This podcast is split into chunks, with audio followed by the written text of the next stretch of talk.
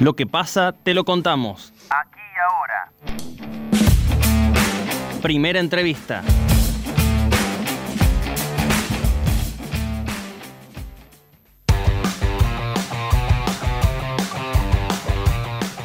Córdoba superó los 500.000 casos de COVID-19, ya son 60 y ya son 60 de la variante Delta.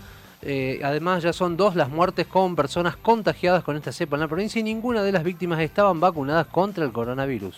Para hablar de este contexto epidemiológico y consultar por nuevos tratamientos que se están aplicando para tratar el COVID-19, estamos en comunicación con el doctor Rodrigo Salas, jefe de la terapia de adultos de la Neoclínica. Doctor Salas, bienvenido a Noticias al Toque. Javier Sismondi y Susana Álvarez, le damos los buenos días. Hola, buen día, ¿cómo están Javier y Susana? ¿Cómo están ustedes? ¿Qué tal, Rodrigo? ¿Cómo te va? El gusto de tenerte aquí en la mañana de Noticias al Toque. Eh, doctor, bueno, cada vez hay más casos de variante Delta aquí en, la provincia de Córdoba y ya hay presencia en otras provincias. Eh, ¿Qué característica tiene esta cepa y qué tratamiento lleva? ¿no? ¿Es, diferente al, resto? Mira, sí, esta variante lo que se ha demostrado en el resto del mundo, por lo menos en, en lo que se ve en Estados Unidos e Israel, es que es mucho más contagiosa eh, esta variante en comparación a las anteriores eh, y digamos que el nivel de mortalidad y letalidad sigue siendo eh, prácticamente el mismo, capaz un poquito menor que, la, que las primeras variantes, pero lo que preocupa es el nivel de contagiosidad debido a que la mortalidad está asociado a eso, a la cantidad de contagiados. el tratamiento es prácticamente el mismo, o sea, es, la misma medicación, es corticoides, heparina, hidratación, actualmente está el Remdesivir y Tocilizumab, eh, que se usan como terapéutica y bueno, después está todo el soporte que viene con el soporte vital y el soporte respiratorio de los pacientes.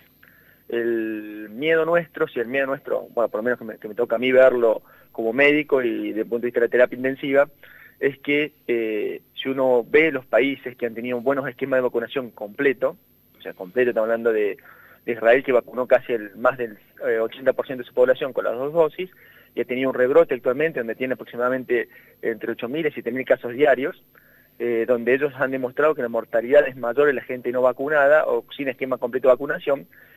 Y lo que me, preocupa a mí como país, como Argentina, es que nosotros con esquema completo de vacunación no llegamos al 30% de vacunados. Eh, entonces hay que ver si, si, si, debe hacer una cepa comunitaria como ha sido en estos países, ahí vamos a estar en serios problemas. Hablando de esto, eh, doctor Salas, la ministra Bisotti dijo que estamos muy cerca de tener circulación comunitaria de esta variante. Además, en Córdoba ya sentimos que nos está pisando los talones. Eh, ¿Cómo cree que va a incidir esto o debería incidir en los cronogramas de vacunación y acción sanitaria que se llevan adelante? Es que yo creo que, voy a, voy a decir algo que capaz peque porque no debería hablar de esto, pero creo que hoy por hoy la política se está haciendo más importante que la salud. O sea, ¿qué me refiero? Las campañas de elección ahora que se van a generar, hubiesen, pareciera que se hubiese acabado la pandemia y que ya estamos, Argentina está libre de, coronavirus, cuando eso todavía no ha sucedido. Eh, si ustedes ven, cada vez se liberó un montón de, no, no, acá en no acá en Córdoba principalmente, pero hay lugares donde ya han abierto boliches, donde ya es lo que hablamos la vez pasada, no, hay controles sanitarios en, las vacaciones de diferentes provincias. Eh, ya el día a día uno ve que cada vez hay mayor cantidad de gente y hay gente que no, no tiene ni las medidas básicas de los cuidados para evitar el propagación de la propagación de la enfermedad. Eh, sí o sí hay que vacunar, hay que vacunar y vacunar. Eh, como verán, una de las vacunas ya tiene la total autorización, como es la de Pfizer, para eh, utilizarse ya no solamente como emergencia, por lo cual ya pasó todas las pruebas necesarias para ser considerada una vacuna efectiva contra esta enfermedad. Sí están viendo que eso después tenemos que ver con mucho ojo el asunto de Estados Unidos y Israel con la tercera dosis, principalmente en, los, las personas mayores, el, bueno, la gente de salud y los pacientes inmunosuprimidos, que si ellos lo están utilizando, ver cómo responden y de acuerdo a cómo responden, ver si nosotros tomamos la misma medida. Y con respecto a lo que dijo la ministra de Salud, eh, es muy difícil eh, no, tomar eh, lo que dice, sino es muy difícil a eso cuando ya hablamos y lo volvemos a decir y lo voy a seguir diciendo todo el tiempo, nuestro nivel de testeo no es, no es bueno. O sea, no es bueno en comparación de ellos. nosotros siempre nos comparamos con la región y no vemos, el, va a ser la, para nosotros la tercera ola, para España, para Estados Unidos, para Israel ya por la cuarta ola, y nosotros seguimos viendo nuestro, nuestro, nuestro país y no vemos realmente lo que ha pasado en, el, en los otros países donde ellos ya no, como dije, siempre tenemos la ventaja de seis meses y nunca vemos qué está pasando en, lo, en el otro resto. Y me parece loco que en, la globalización, donde podemos ver qué sucede en otros países, eh, en otros países, qué medidas toman y cómo les va y cómo responden, nosotros todavía no, no, no, no lo hagamos, digamos, no tenemos, no tenemos conciencia de eso. Eh, doctor, bueno, epidemiólogos del país, bueno, señalan ¿no? que se podría retrasar el avance de esta variante aquí en Argentina eh, con mayores criterios, eh, controles y sobre todo seguir avanzando en el plan de vacunación. Eh, ¿Se puede lograr esto a su criterio? Qué, qué, qué pregunta difícil, mira, llegar va a llegar, ojalá se retrase, ojalá el hecho que todos tenemos, en la medida que nosotros no seamos más estrictos en los controles y los testeos, eh, va a ser muy difícil que eso suceda. Eh, sí, por suerte, en esta época del año, nosotros, como ya hablamos en otras entrevistas, vienen bajando los casos, que es lo normal y es lo que sucedió en el resto del mundo. O sea, en los, los climas de mayor temperatura, los casos bajaron en todo, en todo el mundo, digamos. Lo mismo pasó en Estados Unidos, lo mismo pasó en Israel, lo mismo pasó en Europa. El problema es el frío, digamos pero esta variante Delta nos va a agarrar a nosotros, si llegase a venir acá a Argentina y llegase ya la cepa comunitaria, en, la época de verano, eh, que es un poco lo que está pasando en Israel ahora. Ellos están cerca de sus vacaciones están con este brote. Ellos no han cerrado prácticamente nada, pero ¿por qué? Porque como hablamos recién, ellos tienen prácticamente eh, casi vacunada toda su población. Por eso están hablando de una tercera dosis.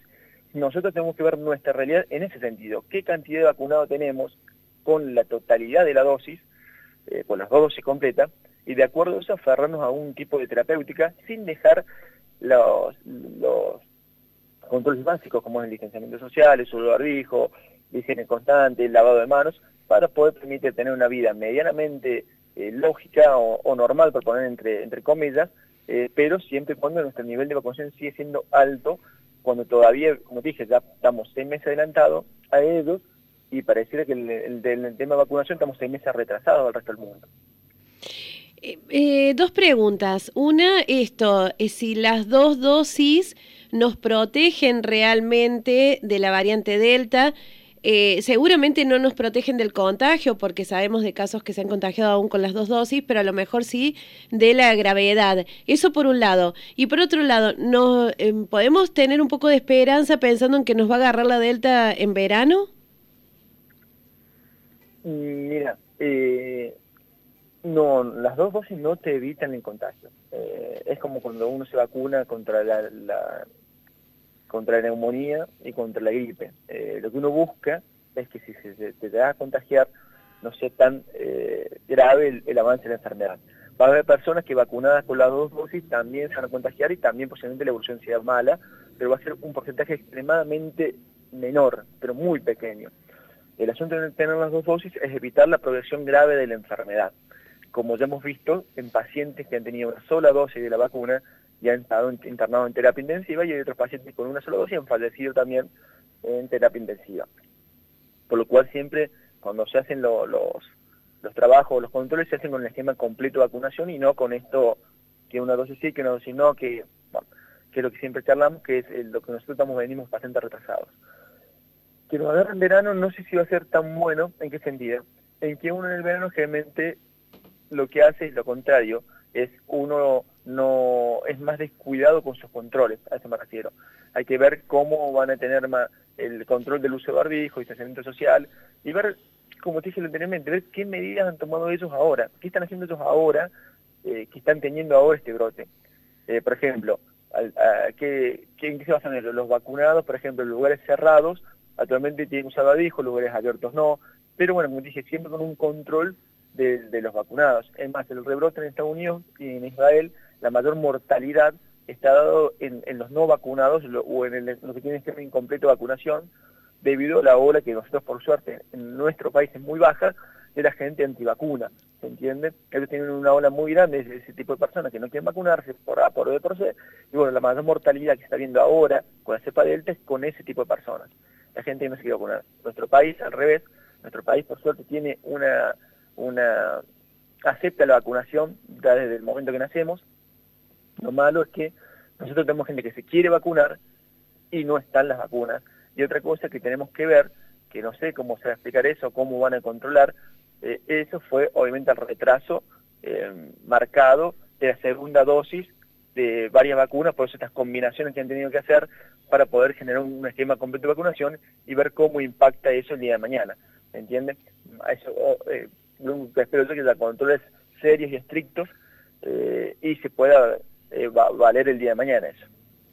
Doctor Salas, ¿cómo viene la ocupación de camas en terapia aquí en la ciudad de Río Cuarto? Por suerte ha disminuido mucho, realmente mucho, mucho en comparación de los meses más, más crudos de la enfermedad. Eh, hoy por hoy eh, yo te diría que estaría rondando entre un 30%, 20-30% realmente y sigue en descenso. Eh, hay que ver ahora, como, dije, como ya hablamos anteriormente, por suerte hay nuevas terapéuticas, hoy por hoy los pacientes que evolucionan desfavorablemente, uno por lo menos puede darle mayor, mayor herramienta de terapéutica, claramente la vacunación en varios pacientes ha hecho que la enfermedad sea muy leve y no llegue a las formas graves de la patología.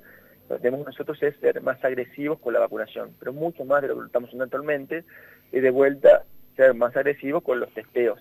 O sea, nosotros, tenemos que ir testeando en mayor cantidad de personas, en mayor cantidad de pacientes, tener, ser más estrictos con respecto a los aislamientos y controles. Eh, creo que, bueno, más allá de la responsabilidad social eh, que tenemos que tener cada uno, eh, también tenemos que ser más ordenados a la hora de, controlar la, circulación de personas en los diferentes lugares. En estos días se empezó a hablar de esta medicación, el macitinib, que dicen que puede reducir en un 90% la carga viral. ¿Cómo actúa este medicamento y cuán accesible es para nosotros, por ejemplo? Mira, para nosotros no es, eh, accesible eh, son, medicamentos bastante costosos, muy caros. Eh, se está viendo, supuestamente, la disminución de la carga viral, también han surgido otros medicamentos que es para los pacientes con bradicardia y COVID, que es para, para, mantener constante la frecuencia cardíaca, van surgiendo un montón de medicamentos eh, para poder hacer frente a esta enfermedad. lo que hay que ver de esta medicación es principalmente los controles que tienen. ¿A qué me refiero? Hoy por hoy, después de dos años, lo que tenemos que ver nosotros, más allá de la medicación que vamos a darle a los pacientes, es la efectividad el real uso de la, patología. ¿A qué me refiero? Hubo mucha medicación en este año y medio, eh, bueno, y un poquito más, eh, de, enfermedad, eh, donde se han usado como de emergencia. Y muchos de los que usamos de emergencia han tenido una mala, una mala evolución de la, de enfermedad y han generado también otra situación que ha sido la falsa sensación de seguridad hoy por hoy para, usar todo este tipo de medicación, eh, lo que deberíamos ver nosotros como de punto de vista eh, de médicos o de punto de vista de salud, es la real efectividad de que, esté que cumplido por lo menos todas las fases para el uso del mismo.